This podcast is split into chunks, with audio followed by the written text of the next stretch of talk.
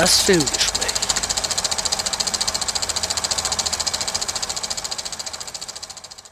Hallo und herzlich willkommen zum Filmgespräch auf Radio Lora. Sie hören unsere 41. Sendung, die Februarausgabe 2022. Mein Name ist Sebastian Menzel, mit mir im Gespräch wieder Ingrid Schölderle. Hallo, liebe Hörerinnen und Hörer. Damit kommen wir zu den Filmstarts von letzter Woche, vom 27. Februar und wir beginnen mit Licorice Pizza. Das klingt natürlich ganz widerlich, eine Pizza mit Lakritze. Der Name kommt allerdings von einer Kette von Schallplattengeschäften, die es gegeben hat in Südkalifornien in den frühen 70er Jahren. Der Film spielt nämlich 1973 im San Fernando Valley und im Mittelpunkt stehen Alana Kane und Gary Valentine. Der Gary geht noch in die Schule, ist aber auch schon als Schauspieler aktiv und Alana arbeitet an seiner Schule und ist eigentlich ein paar Jährchen älter als er. Zehn Jahre älter. Er ist 15 und er verliebt sich in sie und zunächst weist sie ihn natürlich ab.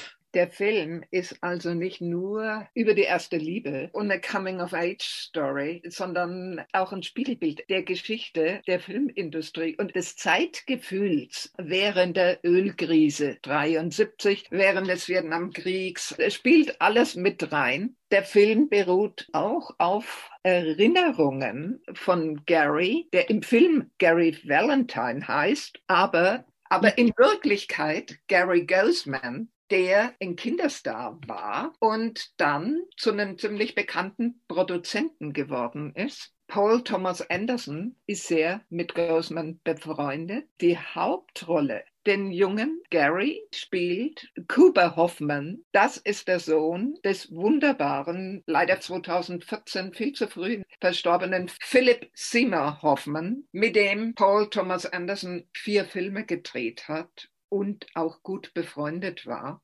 Seinen Sohn, den jungen Cooper, kennt Paul Thomas Anderson schon seit seiner Geburt. Der Junge hat nie vorher gedreht. Es ist also sein Debütfilm. Ich muss dazu sagen, er hat nicht nur vom Äußeren sehr viel von seinem Vater geerbt, aber ganz offensichtlich auch ein begnadetes Talent. Seine Partnerin Alana heißt in Wirklichkeit auch Alana, Alana Haim, also ist Musikerin. Übrigens, der Schauspieler, der den Vater von Alana spielt, ist der tatsächliche Vater von Alana Haim noch eine Besonderheit. Und zwar gibt es eine Szene in diesem Film, in der sich der Gary ein Wasserbett kauft. Und der Wasserbettenverkäufer ist George DiCaprio, der Vater von Leonardo DiCaprio, ja. der in dieser damaligen Zeit tatsächlich eine bekannte Figur in der Untergrundkünstlerszene in Südkalifornien gewesen ist. Bradley Cooper hat bei diesem Film mitproduziert und er hat auch einen Auftritt. Übrigens, die jungen Darsteller wussten gar nicht, dass der an dem Film beteiligt ist und haben ihn auch das erste Mal gesehen, als er in vollem Make-up und Kostüm beim Dreh aufgetaucht ist. Und man muss wirklich dazu sagen, also auch wenn man Bradley Cooper kennt, er ist fast nicht mehr zu erkennen mit dunklem Vollbart, ja. Haaren in 70er Jahre Länge und natürlich dem entsprechenden Kostüm. Diese Figur geht auf den damaligen durchgeknallten, prominenten Friseur von Hollywood und Freund von Barbara Streisand zurück.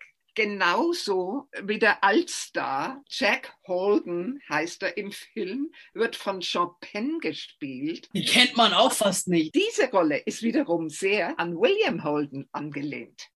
Und dabei muss man natürlich sagen, dass der Anderson zum Zeitpunkt, zu dem der Film spielt, ja erst drei Jahre alt war. Also selber wird er gar nicht so allzu viele Erinnerungen haben an diese Zeit. Und trotzdem hat er so das Feeling gut rübergebracht.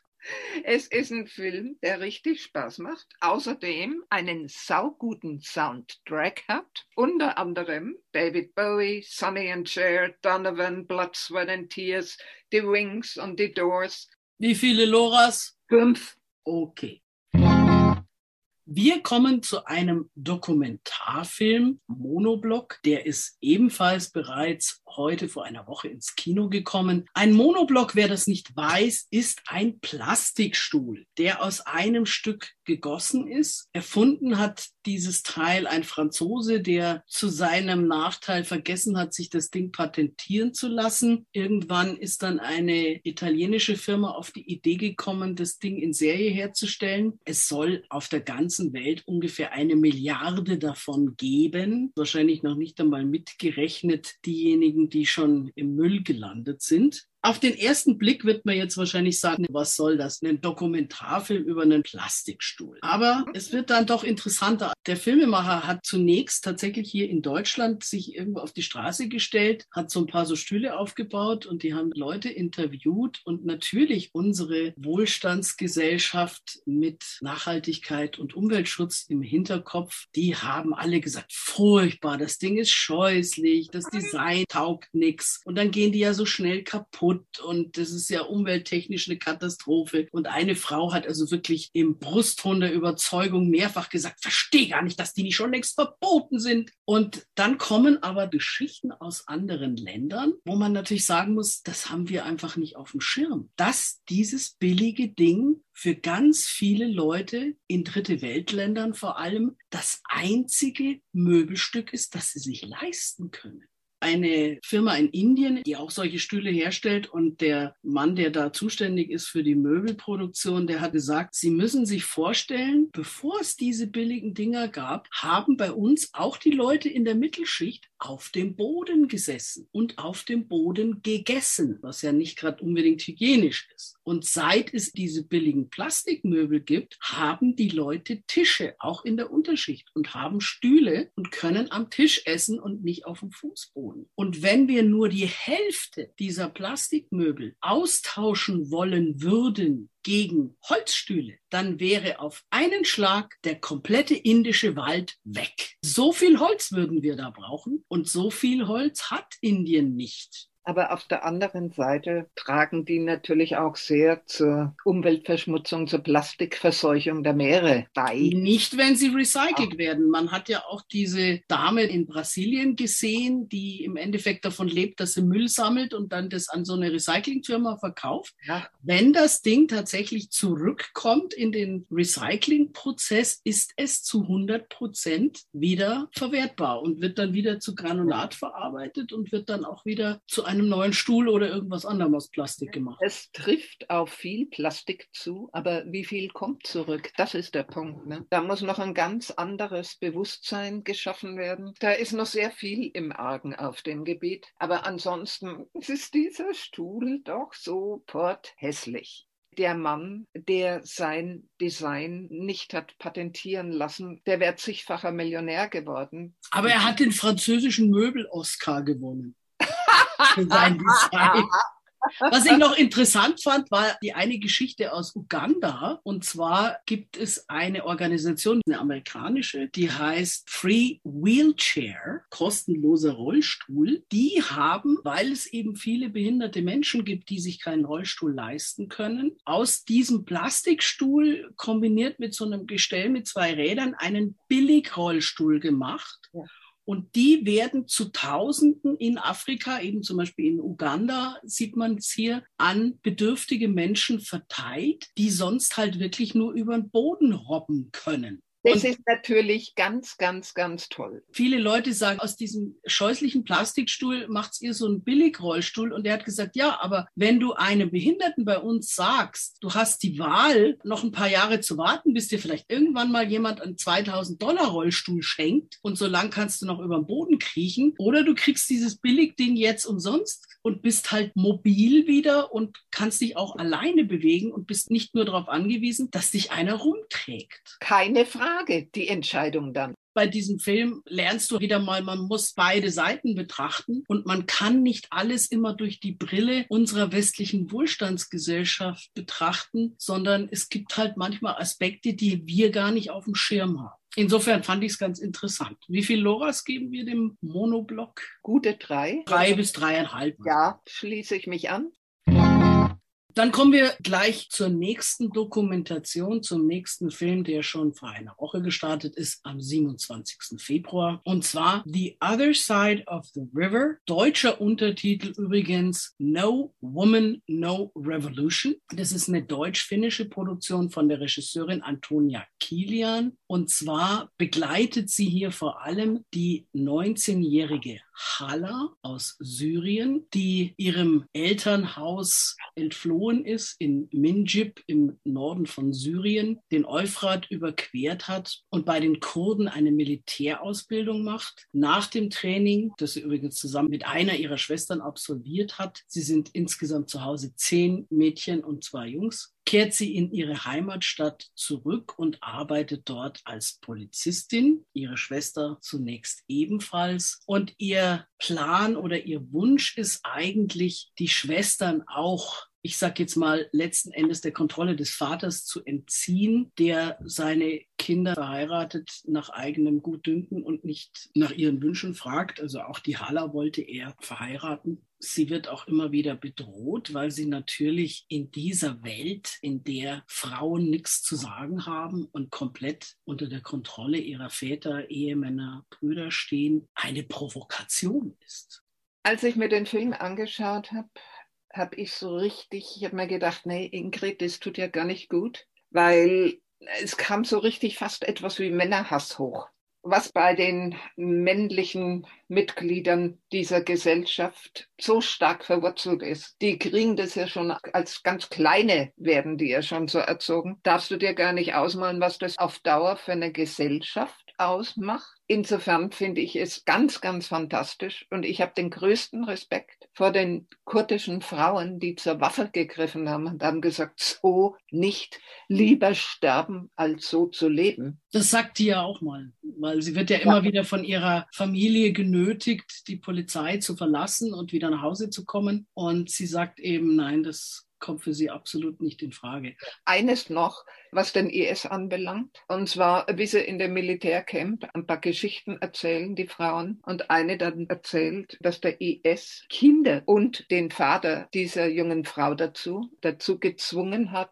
ihre eigene Mutter zu steinigen. Ja, wo sie dann gesagt haben, die anderen haben auf den Körper gezielt mit eher kleinen Steinen, damit sie möglichst lange leiden muss. Und der Vater, der nichts dagegen tun konnte, hat dann auch mitgemacht und hat die großen Steine auf den Kopf geschmissen, damit sie schneller hinter sich hat. Absolut grauenvoll. Und der Vorwurf, kein Allah-gefälliges Leben, weil ihr Mann hat sie zwei Jahre vorher verlassen und sie stand alleine mit den Kindern da. Unglaublich, wir haben heute zu dem Thema noch, es ist eine interessante Geschichte, aber es ist natürlich auch ein Film, den man aushalten muss. Also wir haben ja nun gerade schon ein paar schlimme Beispiele genannt. Aber politisch sehr, sehr wichtig. Hätte auch in den März gepasst. Da haben wir nämlich bei Radio Lora wieder Frauenmonat. Wie viel Loras geben wir The Other Side of the River? Vom Thema her wäre es für mich ein Fünf-Lora-Film. Vom Film selbst vier Loras. Ja, gut. Dann haben wir jetzt noch einen Film, der ebenfalls vor einer Woche ins Kino gekommen ist, und zwar Are You Lonesome Tonight? Das ist ein chinesischer Film. Im Mittelpunkt steht Xue Ming, der mit seinem Auto unterwegs ist. Er ist Handwerker und irgendwie brummt das Handy und er guckt nach unten und in dem Moment macht es auch schon Rums und er hat ganz offensichtlich jemanden angefahren, überfahren. Er steigt dann aus, stellt fest, der Mann ist tot, kriegt Panik und haut ab. Hinterher hat er dann Gewissensbisse. Er sieht dann Zettel rumhängen. Eine Frau, wie sich herausstellt, die Witwe dieses Opfers, hat Zettel aufgehängt, weil sie ihren Mann vermisst. Und dann weiß er eben auch, wer die Frau ist und wo die wohnt. Es wird dann die Leiche gefunden und ihm treiben seine Gewissensbisse dann dazu, dass er diese Witwe aufsucht. Also er findet einen Vorwand, dass er kostenlos die Klimaanlage wartet und lernt die dann darüber so ein bisschen kennen und geht dann auch mal mit ihr auf den Friedhof und sagt, könnten Sie eigentlich dem Menschen vergeben, der Ihren Mann überfahren hat? Und dann sagt sie, nein. Dann sagt sie, wie kommen Sie darauf, dass der überfahren worden ist? Und dann sagt er, weil es ich war. Und dann guckt sie ihn an und sagt, mein Mann ist erschossen worden. Dann kriegt er erst raus, dass dieser Mann zwei Kugeln im Kopf hatte Neben der Geschichte von Xiaoming gibt es noch die Geschichte des Polizisten, der diesen Fall untersucht. Es stellt sich dann raus, dass da noch eine ganze Menge anderer Sachen im Hintergrund abgelaufen sind. Dieses Opfer war jetzt nicht gerade der netteste Mensch und er hatte wohl irgendwie mit einem organisierten Verbrechen zu tun. Ja. Also es ist eine Mischung aus Drama, wo es einfach darum geht, wie dieser Xiaoming versucht, seine Schuld zu verarbeiten und andererseits ist es ein Krimi. Der Film ist relativ dunkel, er spielt überwiegend nachts die Optik hat es überhaupt so in sich. Irgendwie merkwürdig. Und dann habe ich nachgelesen, und zwar, dass der von vier Kameraleuten gedreht wurde. Ich fand, der Film hat gut angefangen, aber lässt dann am Ende sehr nach. Das Ende ist dann wieder besser, aber im Mittelteil ja. zieht sich das zum Teil ganz schön ja. hin. Okay, man muss dazu sagen, wir haben das ja im Original mit Untertiteln gesehen, dass die Chinesisch reden, macht es ja dann auch nicht wirklich spannender ja. für die Leute Leute, die kein Chinesisch können. Es gibt übrigens, um das mal zu erklären, in diesem Film einen Sänger, der Elvis Presley's Are You Lonesome Tonight zum Besten gibt. Deswegen der Titel des Films. Wie viel wollen wir denn dem geben? Zweieinhalb oder zwei? Zweieinhalb bis drei Loras würde ich ihm schreiben. Das ist einer der Filme, der natürlich gewinnen könnte von einer guten Synchronisation. Ich bleibe bei zwei bis zweieinhalb und du zweieinhalb bis drei. Ja, okay. Wir kommen zu den Kinostarts vom 3. Februar hier beim Filmgespräch auf Radio Lora. Und da kommen wir als erstes zu einem Film, den wir heute schon erwähnt haben, und zwar Die Ballade von der weißen Kuh. Das ist eine französisch-iranische Produktion, der spielt auch im Iran. Und hier steht im Mittelpunkt Mina, die ist verwitwet, weil ihr Mann als Mörder hingerichtet. Es stellt sich dann ein Jahr später heraus, dass er un unschuldig war. Und jetzt wird das Mina eben mitgeteilt. Klar, das bringt ihn natürlich nicht zurück. Was ich so besonders erschreckend fand, war die Erklärung, auch wenn er unschuldig war, war es Allahs Wille, dass er stirbt dass er hingerichtet wird. Diese Gottgläubigkeit, dass alles schon seine Richtigkeit hat, Sie kriegt zwar eine Entschädigung angeboten, aber kommen tut da nichts. Sie hätte gerne offizielle Entschuldigung da sagen die gleich, da müsste sie schon vor Gericht ziehen. Und als sie dann eigentlich schon fast pleite ist und es besteht die Gefahr, dass sie ihre Wohnung verliert, taucht plötzlich ein Mann auf und bietet seine Hilfe an. Er sagt, er wäre ihr Mann was schuldig gewesen und fängt dann an, sich um sie zu kümmern, was ihr wieder Probleme einbringt, weil irgendjemand aus der Nachbarschaft gesehen hat, dass sie da einen Fremden in die Wohnung gelassen hätte. Ja, und da ist niemand dabei, kein Verwandter, weil eine Frau alleine mit einem fremden Mann, das ist ja auch schon wieder gegen. Man muss dazu sagen, Mina hat auch eine kleine Tochter, der erzählt sie natürlich nicht die Wahrheit, was mit Papa passiert ist. Dieser Herr, der Mina hilft, verliebt sich dann so peu à peu in sie und es beruht dann irgendwann auch etwas auf Gegenseitigkeit. Er stellt ihr auch eine Wohnung zur Verfügung. Dieser Mann hat ein Geheimnis, einen Grund, wieso er sich für diese Frau interessiert, weil sie ihr helfen will. Wir überlassen Ihnen selbst rauszufinden, was das Geheimnis ist. Es rentiert sich auf jeden Fall. Der Film zeigt sehr viel vom Leben und der Gesellschaft im heutigen Iran wie diese Regierung mit Menschen umgeht, nicht nur mit Frauen. Es ist ein sehr beeindruckender Film, dem ich vier Loras geben möchte. Okay, wir haben jetzt noch einen Ausschnitt aus der Ballade von der weißen Kuh. Guten Tag. Guten Tag. Bleiben Sie sitzen.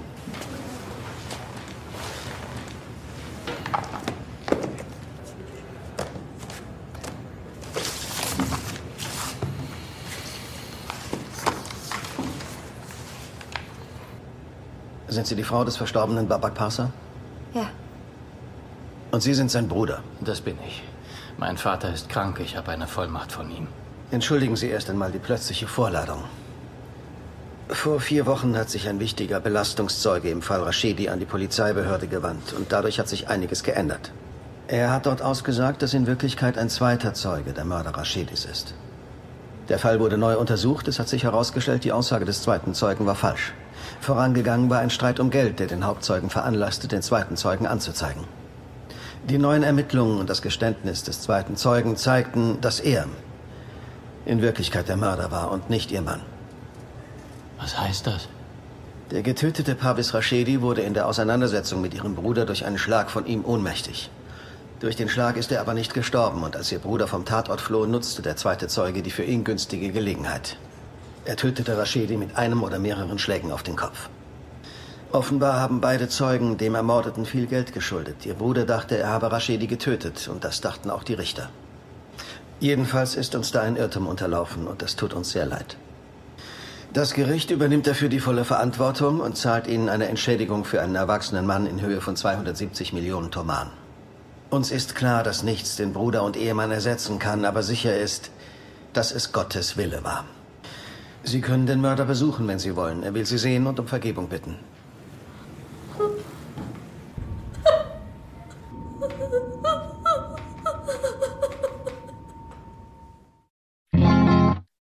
Dann kommen wir jetzt zu was ganz anderem und zwar kommen wir jetzt zu einem deutschen Film, der heißt Wunderschön. Das ist übrigens unter der Regie von Caroline Herfurth entstanden. Mitgespielt haben unter anderem Martina Gedeck, Joachim Kroll, Nora Tschirner, auch die Caroline Herfurth selber ist zu sehen, Friedrich Mücke, Maximilian Brückner und viele andere. Das ist eigentlich ein Episodenfilm, also die Leute sind zwar irgendwie alle miteinander verwandt oder haben eine Beziehung zueinander, dass das auch erklärt wird, aber trotzdem sind es eigentlich verschiedene Geschichten. Da ist zum Beispiel die Frauke, die bald 60 wird, das ist die Martina Gedeck und die findet sich halt selber nicht mehr so begehrenswert. Ihr Mann ist Wolfi, gespielt von Joachim Kroll, der ist jetzt in Rente und weiß nichts mit sich anzufangen, dem ist ohne Arbeit stinklangweilig. Dann haben die zwei eine Tochter, die Juli, das ist die Emilia Schüle, die möchte als Model Karriere machen und muss sich einfach da die diesem Schönheitsideal beugen und versucht alles, um diesem Ideal zu entsprechen. Dazu muss man sagen, dass sie ohne dies denkt, Mädchen, bist du magersüchtig. Ja. Aber in den Augen dieser Agenturchefin ist sie immer noch zu dick, total pervers. Das Mädchen hungert dann so, dass es massivst an ihre Gesundheit geht. Also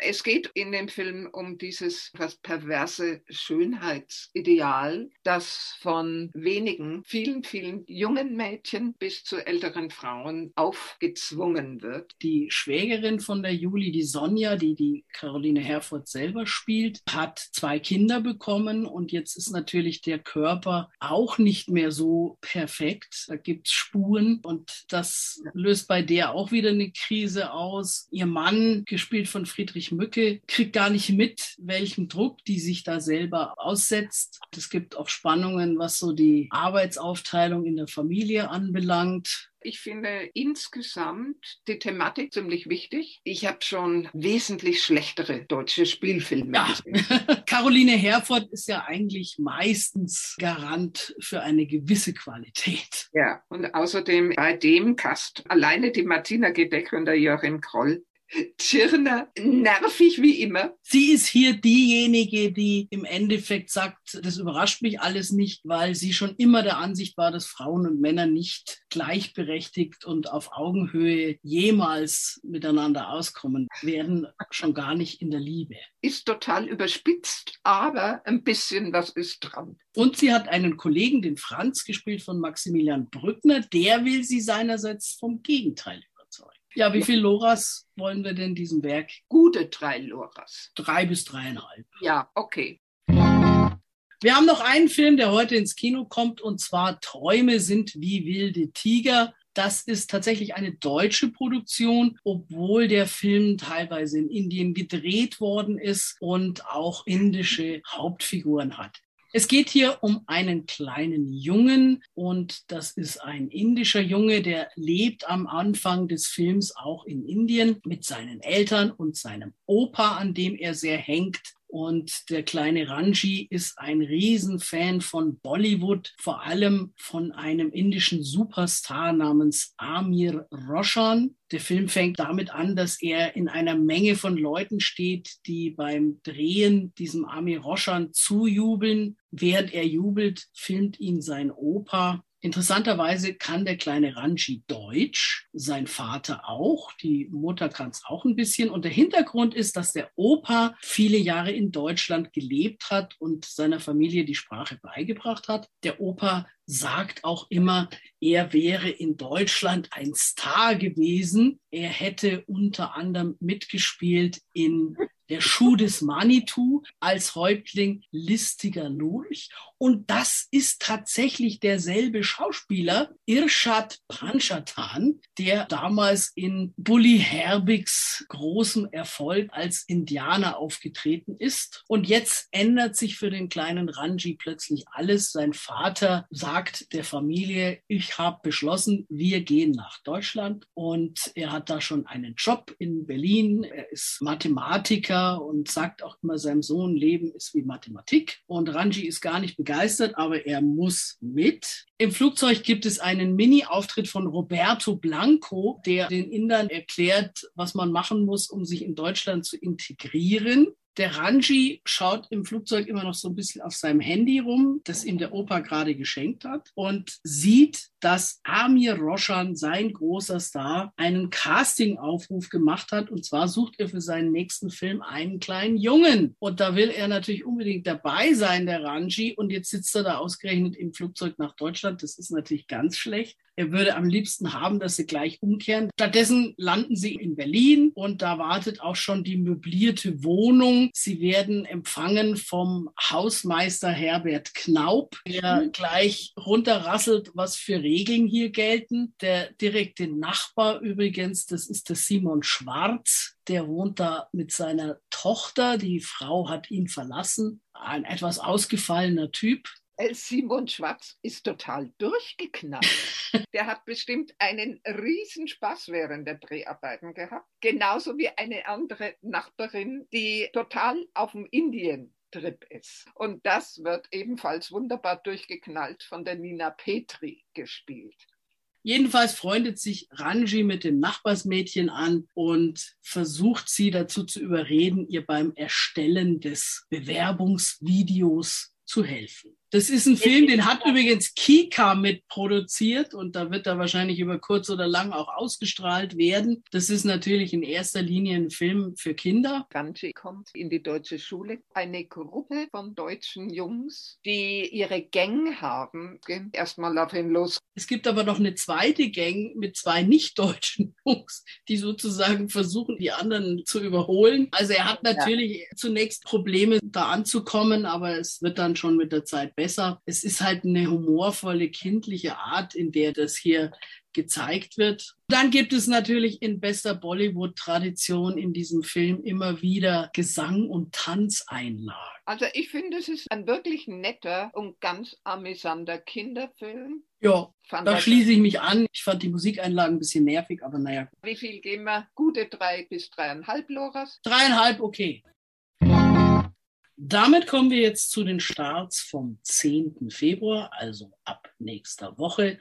Und da bleiben wir gleich im gleichen Kulturkreis und haben jetzt nochmal eine Doku für Sie. Mahendra Highway, ein Film von André Hörmann, eine deutsche Produktion. Und hier geht es um den Mahendra Highway, der auf 1024 Kilometern einmal quer durch Nepal führt. Da gibt es alle möglichen Landschaften von Urwäldern über Bergwüsten, tropisch heiße Regionen und dann wieder die eisigen Gipfel des Himalayas, Naturwunder über Naturwunder, Kulturstätten, Pilgerorte, natürlich sehr schön anzuschauen auf der großen Leinwand. Das ist eine fantastische Entdeckungsreise entlang dieser uralten Handelsstraße von Ost nach West und man lernt eine Menge über die alten Kulturen, über die Völker, die da leben, über die Probleme in dieser Gegend, die Herausforderungen, Hoffnungen, Träume der Menschen. Das ist ein schöner Roadtrip über das Dach der Welt.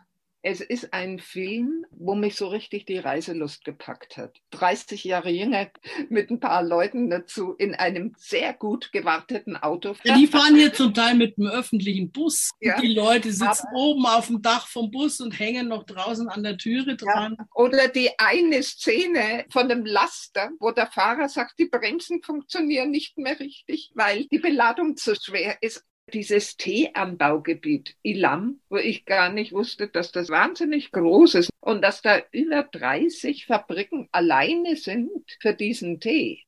Und dann der Tourismus mit den ganzen Cherbas, weil immer mehr Wahnsinnige, das ist ja Massentourismus in der Zwischenzeit, auf den Mount Everest rauf will, geht ja zu wie auf der Autobahn. Interessant fand ich zum Beispiel, dass es da auch eine Organisation von weiblichen Sherpas gibt. Da wird eine hier auch vorgestellt, die nur Touren mit ausschließlich Frauen macht. Und dann gibt es auch wieder Momente zum Schmunzeln, zum Beispiel in einem Kloster, wo so Jungs sind, die zum Mönch ausgebildet werden und die dann in ihrer Freizeit Fußball spielen und als sie dann ihre Mönchskutten zum Waschen ausziehen, sind die ganzen Fußballtrikots von irgendwelchen europäischen Mannschaften drunter. Ganz entzückend. Er ist so wunderschön. Und wenn man äh, selber nicht mehr hinfahren kann oder will, weil es einem zu gefährlich ja. ist oder man nicht mehr ja. so fit ist, dann ist der Film natürlich natürlich eine super Alternative. Dann kann man sich das alles in der Gemütlichkeit eines Kinosessels anschauen. Ja, ja das ist eine gelungene Dokumentation, interessant, ja. kurzweilig, schöne Bilder. Ja. Sehr gute Kamera. Obwohl der sicher irgendwann im Fernsehen landet, würde ich sagen, lohnt es sich,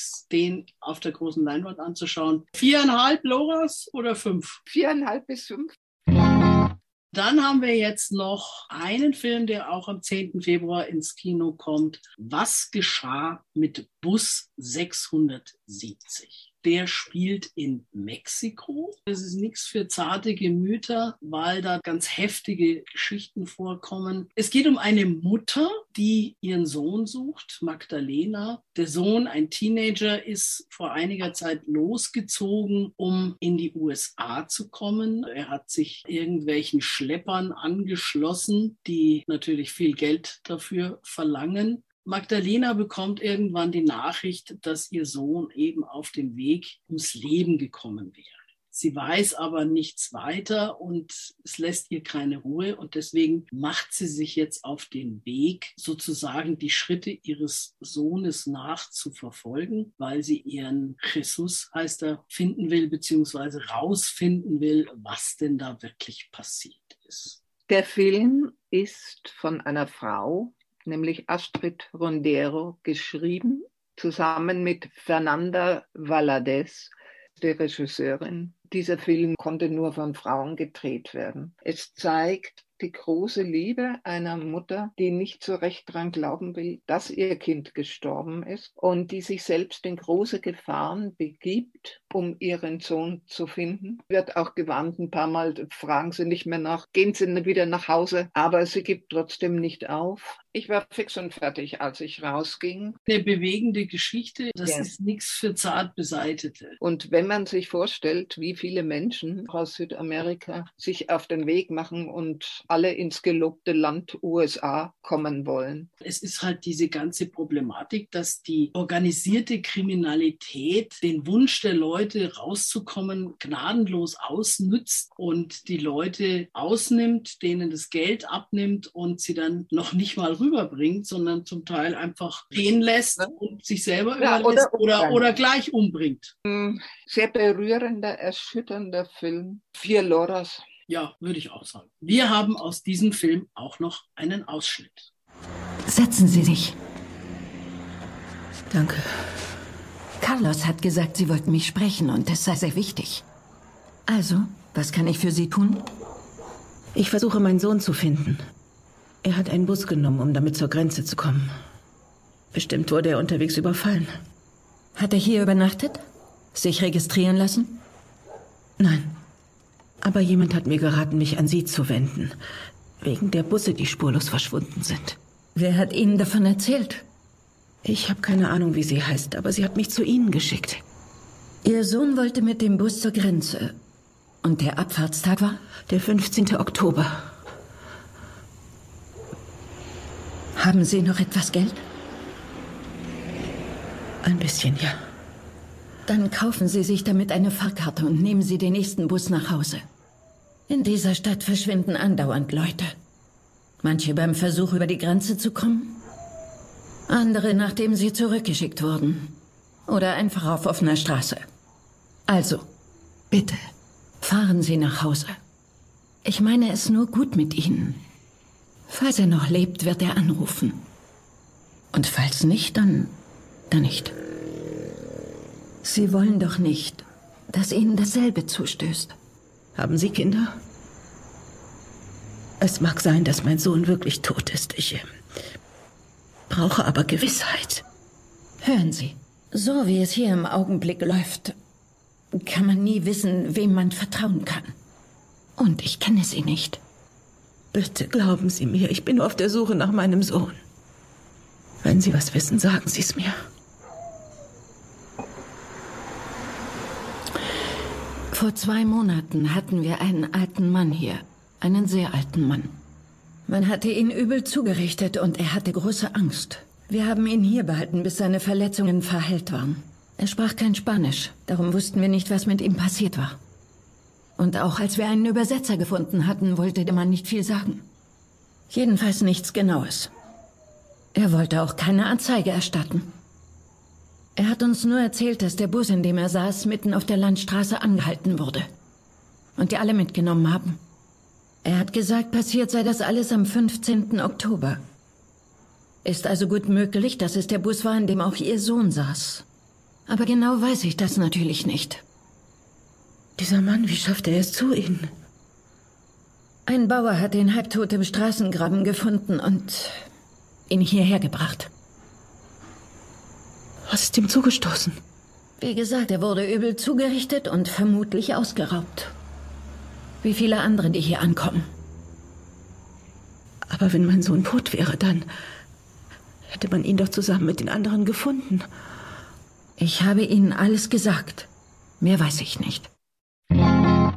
Jetzt kommen wir noch zu den Starts vom 17. Februar und wir fangen an mit einem deutschen Film, Das Mädchen mit den goldenen Händen von Katharina Schubert, die bisher eher als Schauspielerin aktiv war. Das Ganze spielt im Herbst 99 in Ostdeutschland. Gudrun Pfaff, die wird gespielt von Corinna Harfuch, ist kurz vor ihrem 60. Geburtstag. Sie ist selber in einem Kinderheim in der DDR aufgewachsen. Sie hat sich immer sehr engagiert für ihre Stadt und jetzt soll ihr zu Ehren ein großes Geburtstag Geburtstagsfest stattfinden. Das Wirtshaus in dem Ort ist aber geschlossen. Deswegen wird jetzt die Idee geboren, in diesem Kinderheim zu feiern, in dem sie aufgewachsen ist. Das steht leer. Zu diesem Fest reist auch die Tochter von Gudrun an. Das ist die Lara, die ist 35, gespielt von Birte Schmoink. Das Verhältnis von Mutter und Tochter ist nicht gerade super. Die Gudrun gibt sich zwar nach außen hin recht sozial, aber der Tochter gegenüber war sie doch immer sehr hart und fordernd. Die Lara wäre recht einsam aufgewachsen, wenn da nicht noch der Werner wäre, Gudruns Lebensgefährte, gespielt von Peter René Lüdicke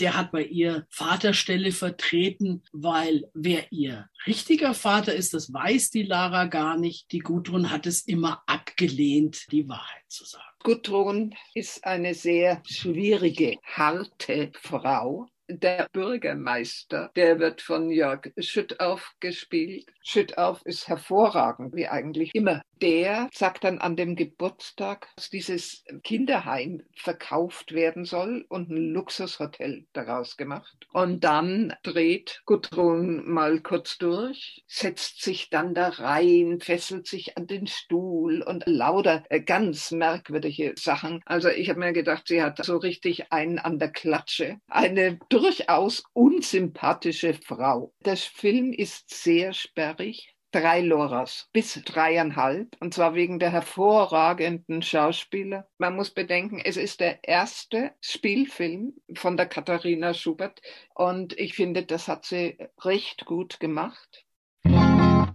Jetzt haben wir noch einen australischen Film und zwar noch einmal June. Im Original heißt er June Again. Hier spielt Noni Hazelhurst, die June, die seit fünf Jahren in einem Pflegeheim lebt und an fortschreitender Demenz leidet. Am Anfang des Films wird sie wieder mal untersucht vom Arzt, der ihr drei Wörter sagt, die sie sich merken soll. Und dann kriegt sie Fotos gezeigt. Sie erkennt niemanden. Sie kann sich diese drei Wörter nicht merken, keine fünf Minuten. Am nächsten Tag, sie hatte in der Nacht mal Kopfweh, wacht sie auf und ist wieder sie selbst. Sie kann sich plötzlich an alles erinnern. Sie versteht überhaupt nicht, was sie in diesem Heim zu suchen hat. Daran hat sie keine Erinnerung. Sie entflieht dann auch dem Heim, geht zu ihrem alten Haus zurück. Da wohnen mittlerweile andere Leute. Ihre Kinder haben es verkauft. Und nach und nach findet sie raus, dass nichts so ist, wie sie das geplant hatte. Die Firma, die sie mit aufgebaut hat, ein Betrieb, der handgedruckte Tapeten herstellt, ist am runterschwimmen. Die Tochter hat gar nichts mehr zu melden in der Firma. Da gibt es irgendeinen Geschäftsführer, der sich jetzt groß aufspielt. Der Sohn, der Architektur studiert hat, arbeitet im Copyshop, ist geschieden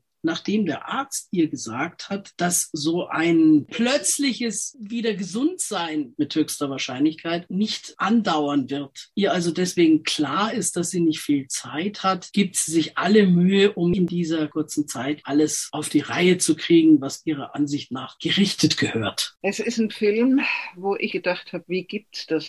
Sie sagen, dass sie mehrere Schlaganfälle hatte und dass das daher rührt. Ich muss dazu sagen, dass der Regisseur in einem Interview gesagt hat, dass er tatsächlich jemanden kennt, dessen Vater, der schon länger wegen Demenz im Pflegeheim war, tatsächlich so einen plötzlich wieder wachen Moment hatte, der ein paar Tage angedauert hat und dann war die Demenz wieder da. Also es scheint tatsächlich sowas zu geben. Das ist jetzt nicht pure Fantasie.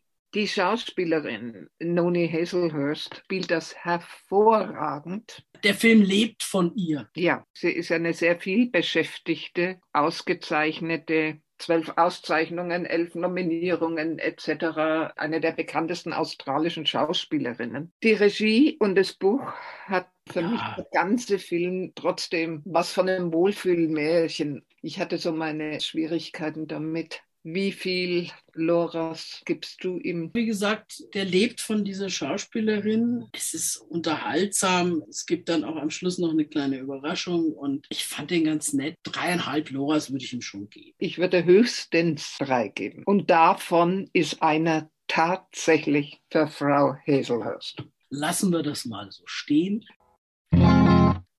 Ebenfalls am 17.02. kommt der Film Der Pfad ins Kino. Der erzählt die Geschichte eines kleinen Jungen, der gespielt wird von Julius Weckauf. Den kennen viele von uns vielleicht als Kinderdarsteller von Harpe Kerkeling in Der Junge muss an die frische Luft. Und der spielt hier den Rolf, der zusammen mit seinem Vater in Frankreich festsitzt während der Nazizeit. Der Vater Ludwig, gespielt von Volker Bruch, ist Journalist gewesen, hat Hitler in seinen Artikeln kritisiert. Die Mutter ist inzwischen schon in Amerika und seit drei Jahren versuchen eben Vater und Sohn ihr hinterherzukommen. Und jetzt ist geplant, dass sie zu Fuß über die Grenze nach Spanien gehen geführt werden sie von Nuria, einem Mädchen. Also sind auch ein bisschen erstaunt, dass das ein Kind machen soll. Für den Rolf ist ganz wichtig, dass da nicht nur er und sein Vater über die Grenze gebracht werden, sondern dass auch sein Hund mit darf. Adi.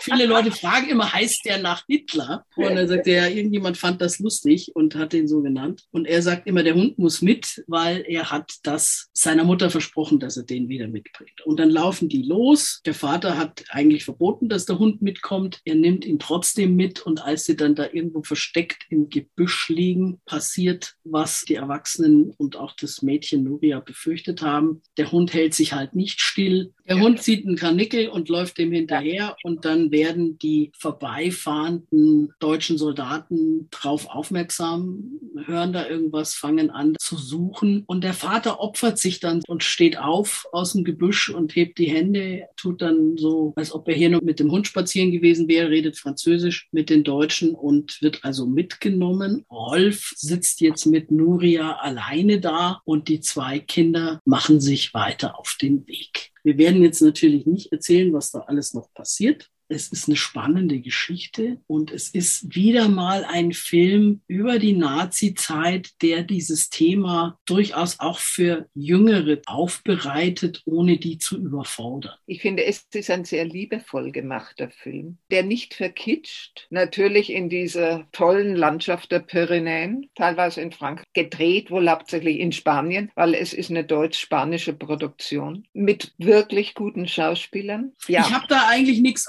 auszusetzen. Also ein paar haben nach dem Kino gemeckert, weil sie gesagt haben, sie fand die ganze Zeit sich erinnert an den Harpe Kerkeling-Film. Irgendwie konnten sie diesen Jungen nicht anders sehen als als Darsteller vom jungen Harpe Kerkeling. Aber ich meine, das kann man dem Buben nicht vorwerfen. Der macht seine Sache gut und auch das Mädchen macht ihre Sache gut. Ja. Man kann diesen Buben ja nicht zum Vorwurf machen, dass er wirklich Talent hat. Kann nicht sagen, nur weil du uns so in Erinnerung geblieben bist in dieser Rolle, darfst du jetzt nichts anderes mehr spielen den Rest deines Lebens. Das ist natürlich Quatsch. Nur wenige sind so exzellente Schauspieler, dass sie sich total verändern. Außerdem musst du die Chance kriegen, dann nicht in eine Kiste gestopft zu werden, in eine Schublade. Die Kiste der junge Harpe Kerkeling ist natürlich sehr klein. Du sagst es. Ich fand den Film sehr berührend, sehr gut gemacht. Ja, auch spannend und bewegend und hat alles gepasst. Ich würde da durchaus fünf Loras geben. Was meinst du? Ja, ja, es ist ein Film für die ganze Familie, ja, für die Kinder, für Jugendliche und die Eltern können ganz genauso rein wie Opa und Oma. Und der Tobias Wiemann, der Regisseur, hat es sehr gut gemacht. Der hatte vorher Think Big, Amelie Rent, von einem der Auszug des Fürchten zu lernen, Großstadt Klein, ein schönes Lied schließe ich mich an mit den fünf Loras. Dann haben wir heute begonnen mit Licorice Pizza mit fünf und jetzt beenden wir das Ganze mit dem Pfad mit fünf. Natürlich kann man die beiden Filme nicht vergleichen, aber wie gesagt, für einen Kinder- und Jugendfilm sehr, sehr schön. Gut. Das war's für heute. Wir wünschen weiterhin viel Spaß im Kino. Die Sendung wird wie immer wiederholt. Heute Nacht um zwei, morgen früh um neun Uhr, dann nur auf DAB Plus und im Internet Livestream auf der Nova Homepage, sowie am Samstag um sechs Uhr früh und am Sonntag um 21 Uhr dann nur im Internet Livestream. Und wir hören uns dann hoffentlich wieder am 3. März, wieder um 17 Uhr. Auf Wiederhören miteinander und viel Spaß im Kino. Tschüss.